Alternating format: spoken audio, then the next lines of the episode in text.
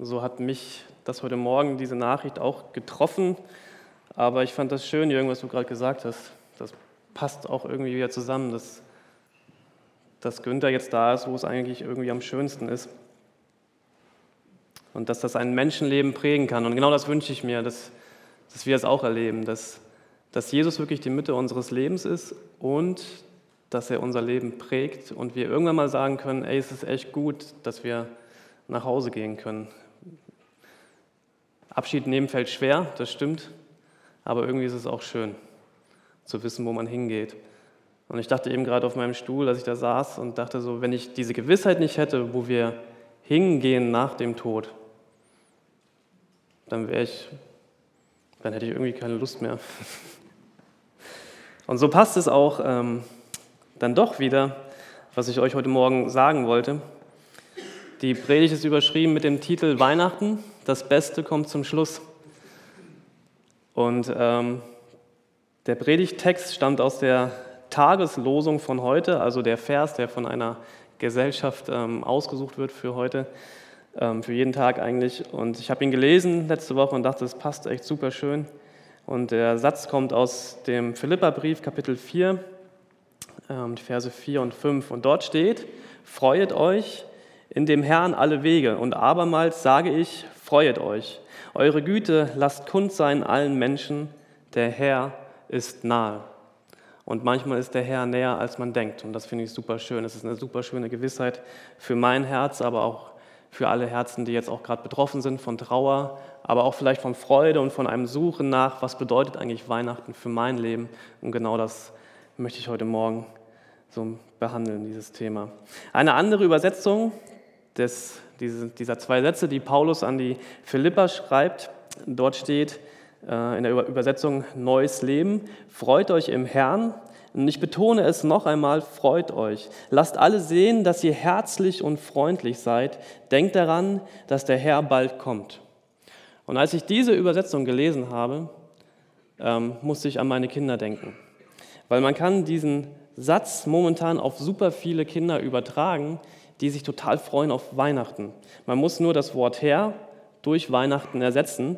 Und dann steht da, liebe Kinder, freut euch über Weihnachten immer. Und ich muss es eigentlich nicht nochmal betonen, freut euch. Und wir sehen alle, wie herzlich und freundlich ihr seid und was ihr für große leuchtende Augen bekommt, wenn ihr wisst, Weihnachten kommt bald. Weihnachten ist nah.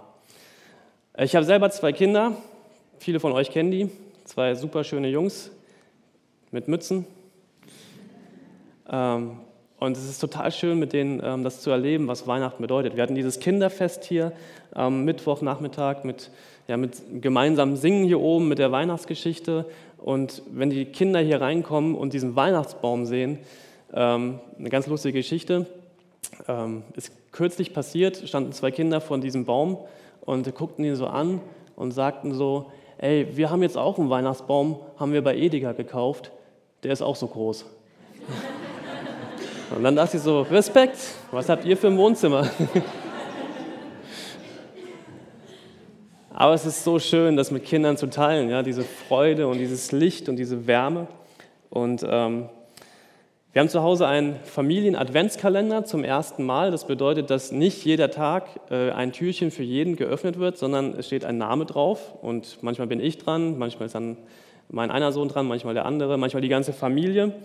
Und äh, ihr glaubt gar nicht, in den letzten vier Wochen, äh, wie leicht es meinen Kindern gefallen ist, oder in den letzten drei Wochen, ähm, morgens aufzustehen und zu gucken, wer ist heute dran.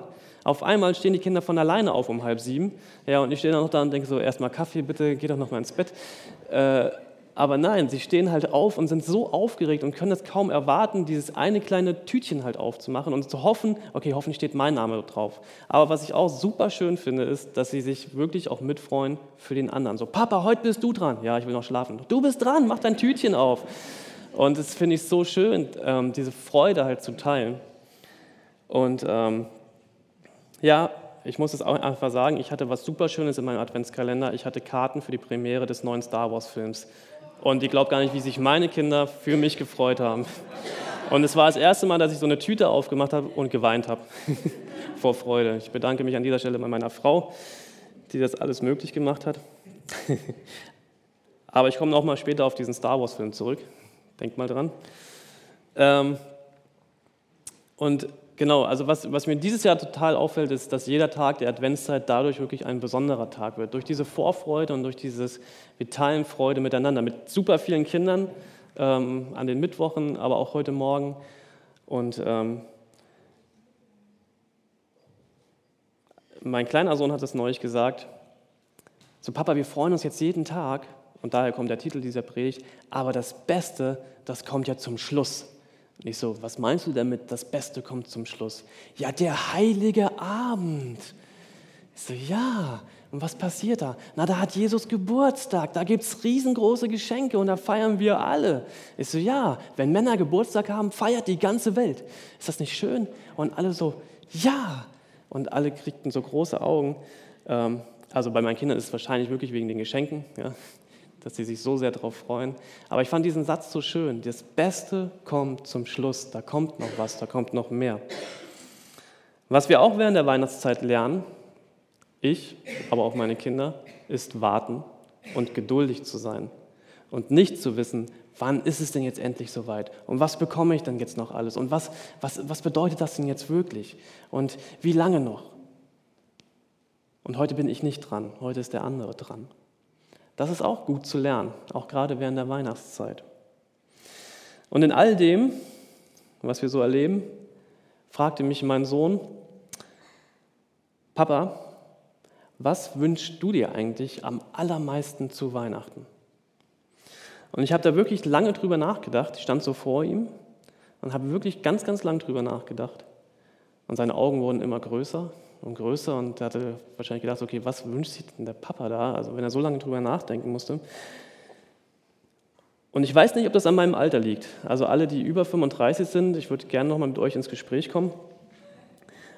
Aber ich habe festgestellt, und das hat sich bei mir wirklich verändert, dass ich mir dieses Jahr nichts mehr Materielles wünsche, weil ich denke, ich habe alles und ich bin so reich beschenkt mit dem, was ich habe und ich brauche eigentlich nichts mehr. Ich habe alles. Natürlich, ne? Ein Wohnmobil wäre schön, aber das ist eigentlich so, also völlig Sinn, also, brauch, also eigentlich brauche ich es nicht. Ähm, und ich habe gemerkt, so, das, was mich wirklich glücklich macht, ist etwas komplett anders. Und ich weiß halt wirklich nicht, ob das jetzt an meiner Lebenssituation liegt. Aber ich finde es ganz spannend, das bei mir selber auch zu entdecken. Und so sagte ich zu meinem Sohn, der immer noch so erwartungsvoll vor mir stand, ich äh, wünsche mir, dass meine Kinder und meine Familie glücklich ist und sich freuen kann. Und dass wir einen schönen gemeinsamen Abend am Heiligen Abend zusammen haben und uns einfach lieb haben. Und dann merkte ich so, dass mein Sohn so vor mir stand und das war nicht die Antwort, die er haben wollte, weil das, damit konnte er nicht so viel anfangen. Also er hat sich natürlich gefreut so, und ne, er hat gesagt, ja Papa, ich habe dich lieb und so und das wird ein schöner Abend, aber jetzt sag doch mal wirklich, was wünschst du dir? Und dann habe ich halt gesagt, okay, ich wünsche mir so eine Actionfigur von Lego Star Wars, am liebsten diesen Druiden aus dem neuen Film. Dann, alles klar, Papa, das ist super. Ne? Damit konnte er dann was anfangen. Aber manchmal sind unsere Wünsche vielleicht gar nicht so erklärbar, das, wonach wir uns wirklich sehen. Was, was, was wollen wir eigentlich wirklich? Ja, was, was würde uns wirklich zutiefst glücklich machen? Ich weiß gar nicht, ob euch das leicht fällt, das zu formulieren. Aber ich merke, dass sich das auch immer wieder ändert. Über was freue ich mich eigentlich? Was macht mich richtig glücklich? Vielleicht fragst du dich das mal. Also, was wünschst du dir zu Weihnachten? Ich habe da noch mal ein bisschen länger drüber nachgedacht und habe gedacht, so, ey, ich freue mich wirklich zutiefst, wenn Liebe gewinnt. Und wenn Wärme und Barmherzigkeit und Frieden und Sanftmut anfangen, Menschen zu verändern. Wenn Vergebung und Gnade gewinnt. Und wenn ich mir eins wünschen dürfte, dann würde ich mir wünschen, das hört sich ein bisschen kitschig an und ich bin auch kein Model, was irgendwie völlig naiv sich das wünscht, aber ich würde mir wirklich Weltfrieden wünschen. Oder zumindest, dass es hier in der Torstraße anfängt und dann sich über ganz Hamburg ausbreitet, dass, dass wir das, was Jesus wirklich uns gelehrt hat und auch vorgelebt hat, dass wir das wirklich verstehen und anfangen zu leben und zu teilen und dass das Menschen anfängt zu verändern. Und ich freue mich, wenn das Menschen in ihrem Glaubensleben entdecken und finden und an Jesus und in Jesus finden. Dieses, dieses Liebevolle und dieses Friedvolle, aber auch dieses Klare und Ehrliche, aber auch Sanftmütige. Und nochmal auf Günter Wobleski zurückzukommen. Er war ja einer der Ältesten unserer Gemeinde und für mich war er immer so ein alter Mann, der aber genau das irgendwie verkörpert hat, was ich gedacht habe, wenn ich mal alt werde, dann möchte ich so sein wie er oder so ähnlich. Einfach dieses Ruhe und sanftmütige, aber auch liebevolle und freundliche. Ich habe mich zurückerinnert, ich bin jetzt ja neun Jahre hier, und Günther hat zu mir nie ein böses Wort gesprochen, sondern immer nur lieb und freundlich. Natürlich kenne ich ihn nur von hier und ich weiß nicht, wie er vorher gelebt hat und so, aber so wie er mir begegnet ist, habe ich gedacht, so möchte ich als alter Opa, also wenn ich über 80 bin und das erleben darf, so möchte ich jungen Menschen begegnen. Das ist für mich ein Vorbild. Und ich glaube, dass das Jesus in ihm war und ist, dass er sein Herz so weich auch gemacht hat, immer wieder. Und das finde ich schön, wenn Menschen das schaffen, so zu leben und nicht nur sagen, dass sie es sich wünschen, dass sie so leben könnten, sondern dass sie es wirklich Realität werden lassen und dadurch halt ihr Umfeld auch prägen und verändern mit Liebe und Wärme. Und das ist für mich Weihnachten. Das berührt mich, wenn Menschen von so einem Geist der Weihnacht angesteckt werden. Und ich bin absolut davon überzeugt, dass dieser Geist der Weihnacht Gottes Geist ist. Liebe, Frieden und Versöhnung. Und genau das scheint auch Paulus sehr wichtig zu sein, dass das Menschen schaffen, einfach zu leben, ganz praktisch, einfach in ihrem Alltag. Denn diesen Satz, den ich eben vorgelesen habe, als äh, Predigt-Inspirationstext, ähm, der steht ja im Philipperbrief, ein Brief an eine Gemeinde in Philippi von Paulus. Und Paulus schreibt sehr klare Worte an diese Gemeinde. Und genau in den Sätzen davor, die ich eben vorgelesen habe, schreibt Paulus etwas, was ich noch nie in einer Predigt zitiert habe, weil es eigentlich so ein Beisatz ist. Und ähm, dieser Satz, der steht auch im Philippa-Brief, Kapitel 4, der Vers 2, also direkt davor, was ich eben gelesen habe. Und dort steht, und ich habe eine herzliche Bitte an Evodia und Syntyche, also zwei Frauen. Bitte beendet doch eure Meinungsverschiedenheiten, denn ihr gehört beide dem Herrn. Also Paulus schreibt einen Brief an eine ganze Gemeinde und sagt zu zwei Frauen dieser Gemeinde, ey bitte, hört doch auf damit. Ihr wisst doch, dass es eigentlich um viel, viel mehr geht als um eure Meinung. Vertragt euch doch einfach und seid lieb zueinander. Redet drüber, vertragt euch und seid friedlich und freundlich. Und dann habe ich gedacht, ja, wahrscheinlich schreibt das Paulus aus einem ganz, ganz guten Grund an diese Gemeinde, über was wir uns manchmal alles aufregen. Ne? Da sind wir zurückgesetzt worden, keine Ahnung, haben irgendwie eine Enttäuschung erlebt, wir haben uns das anders vorgestellt. Da hat mich einer in der Gemeinde irgendwie doch irgendwie komisch behandelt und, und es ist so bitter. Man ist so enttäuscht und so verletzt und das vielleicht auch zu Recht. Und wie schwer ist es dann, Vergebung und Versöhnung auszusprechen, nicht wahr? Das ist ein ganz schön schwerer Schritt. Aber wisst ihr, was Jesus uns vorgelebt hat? Genau das zu tun über unseren eigenen Schatten zu springen und zu sagen so, ey, ja, du hast mich verletzt und es ist echt blöd gelaufen und du hast echt auch Blödsinn gemacht, aber okay, ist okay. Lass uns nicht streiten. Lass uns unsere Meinungsverschiedenheiten einfach klären und dann lass uns einfach weiterleben. Es gibt viel Wichtigeres zu tun.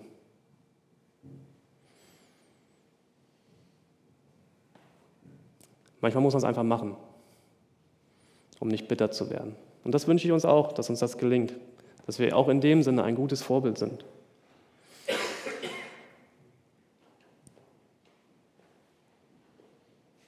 Themenwechsel. Hamburg ist eine wunderschöne Stadt. Wir haben gerade Besuch aus Hessen, auch vom Land, also wirklich tiefstes Land, Dorf. Und äh, ich zeigte, also ich habe mir eigentlich geschworen, das war in meinem ersten Jahr in Hamburg, wo ich mir das geschworen habe, dass ich nie wieder an einem Adventssamstag in die Innenstadt fahre. Den Besuch, den wir gerade haben, den habe ich so lieb. Und sie haben eine Tochter im Teenageralter und einen Sohn.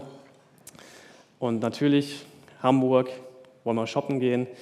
Ich, ich habe es gern gemacht. Wir haben ein S-Bahn-Ticket gekauft und sind in die Stadt gefahren. Und ich hatte nur dieses Bild vor Augen, man steigt S-Bahn Jungfernstieg aus, stellt sich hinten an und lässt sich einfach bis Hauptbahnhof durchschieben. Es war nicht ganz so schlimm, aber es war voll.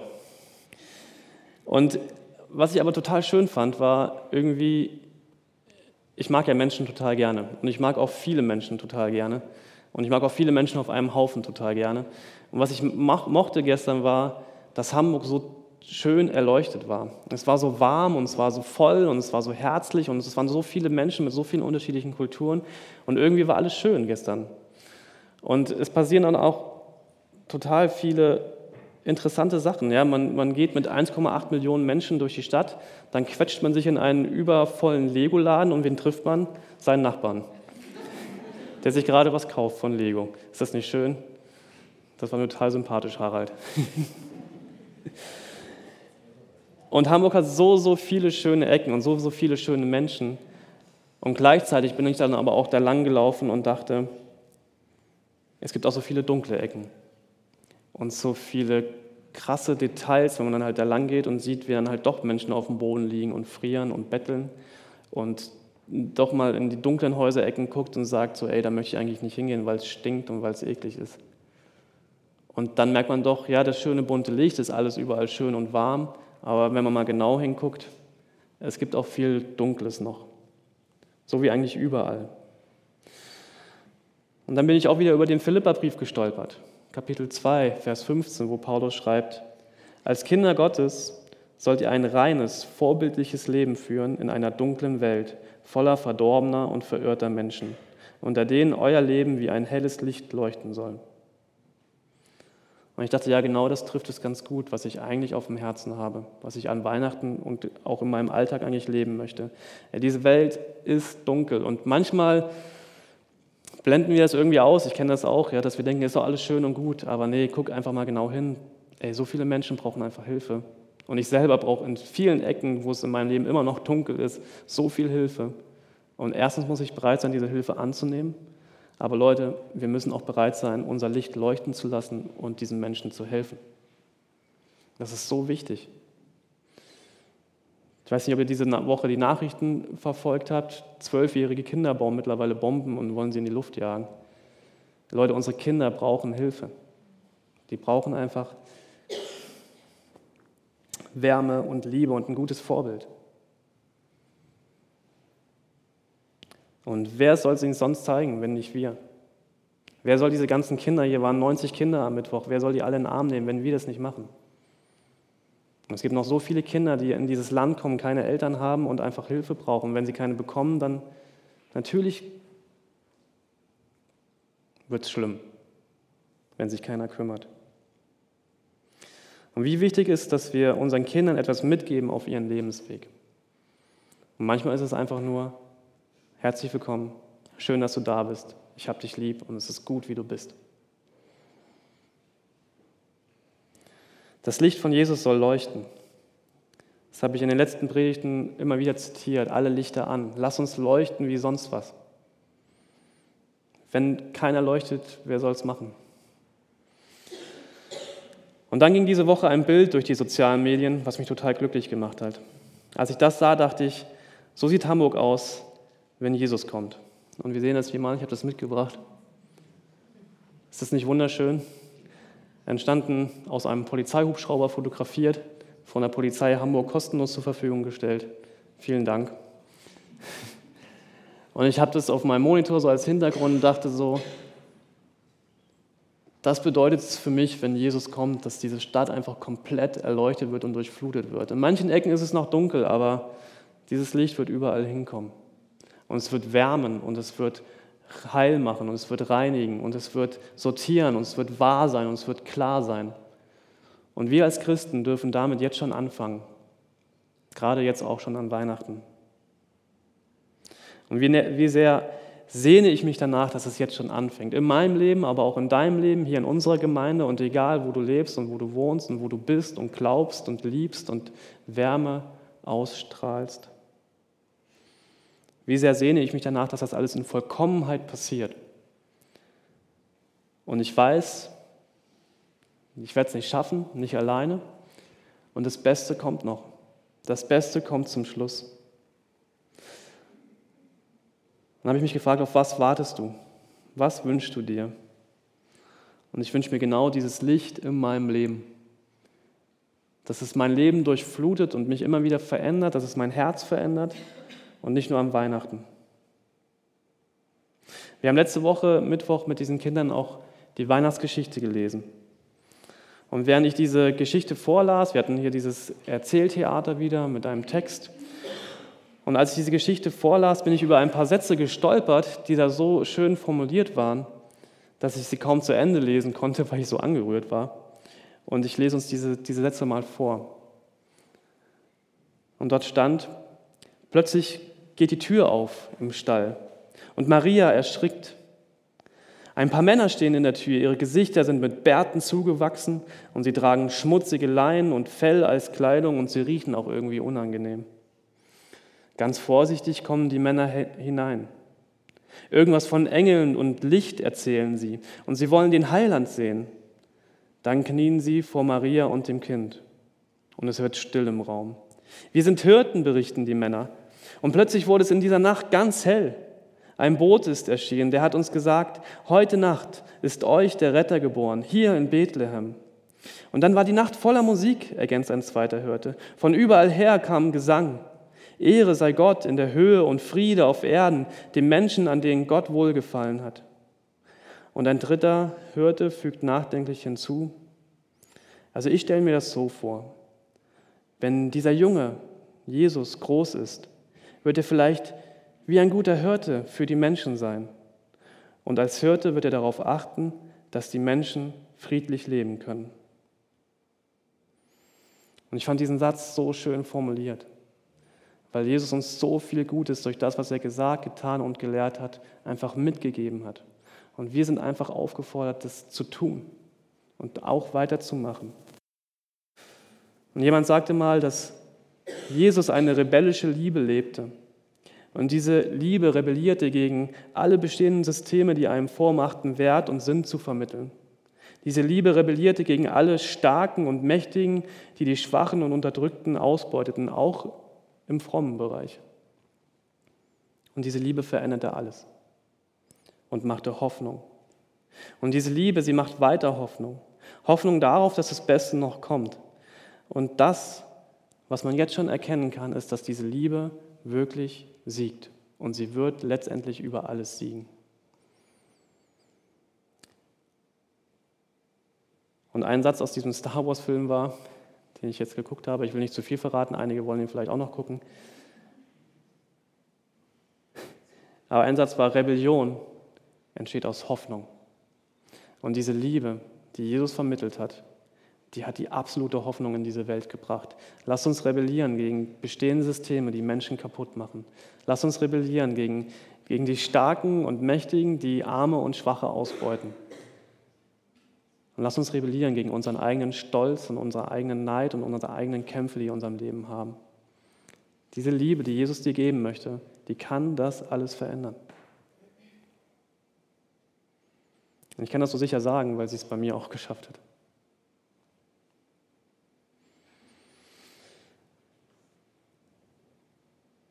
Möchte uns noch einen Text vorlesen aus Lukas, Lukas Evangelium. Da geht es um die junge Maria, die angekündigt bekommt, dass sie jetzt schwanger werden wird, obwohl sie noch nicht verheiratet ist. Und Gabriel, dieser Engel, erschien ihr und sagte, sei gegrüßt, du bist beschenkt mit großer Gnade, der Herr ist mit dir. Und erschrocken überlegte Maria, was der Engel wohl damit meinte. Da erklärte er ihr, hab keine Angst, Maria, denn du hast Gnade bei Gott gefunden. Du wirst schwanger werden und einen Sohn zur Welt bringen, den du Jesus nennen sollst. Er wird groß sein und Sohn des Allerhöchsten genannt werden. Gott, der Herr, wird ihn auf den Thron seines Vaters David setzen.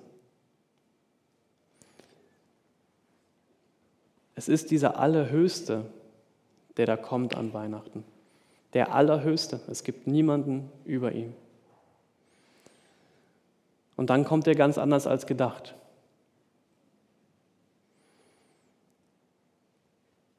Und Jesus war anders und ist anders. Und Jesus stellte sich zu dieser Ehebrecherin, als sich alle von ihr distanzierten. Er besuchte den Zöllner, als sich alle über ihn empörten.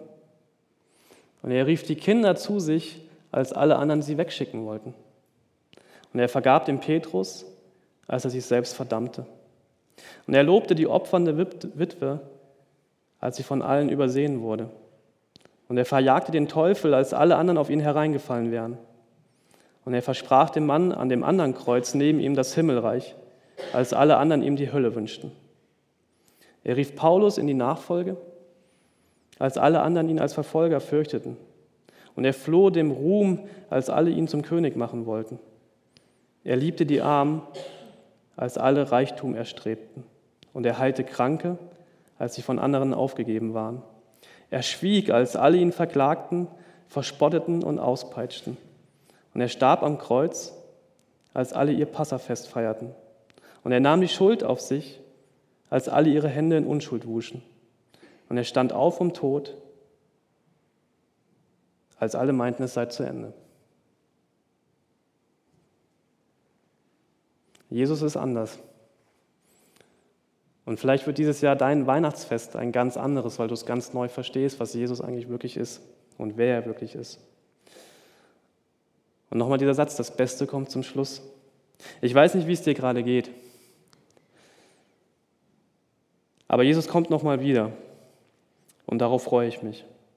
Und der Segen, den er für dein Leben dir geben möchte, hat jetzt schon Kraft, dein Leben jetzt zu verändern. Nicht irgendwann, sondern jetzt. Das fängt jetzt an.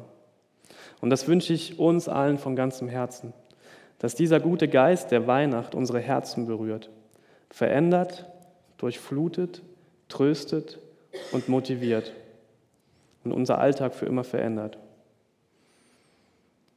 Ich wünsche dir, dass Jesus Christus dein Leben berührt und dass du in diesem Sinne vielleicht mal ein ganz, ganz neues Weihnachtsfest feiern kannst. Amen.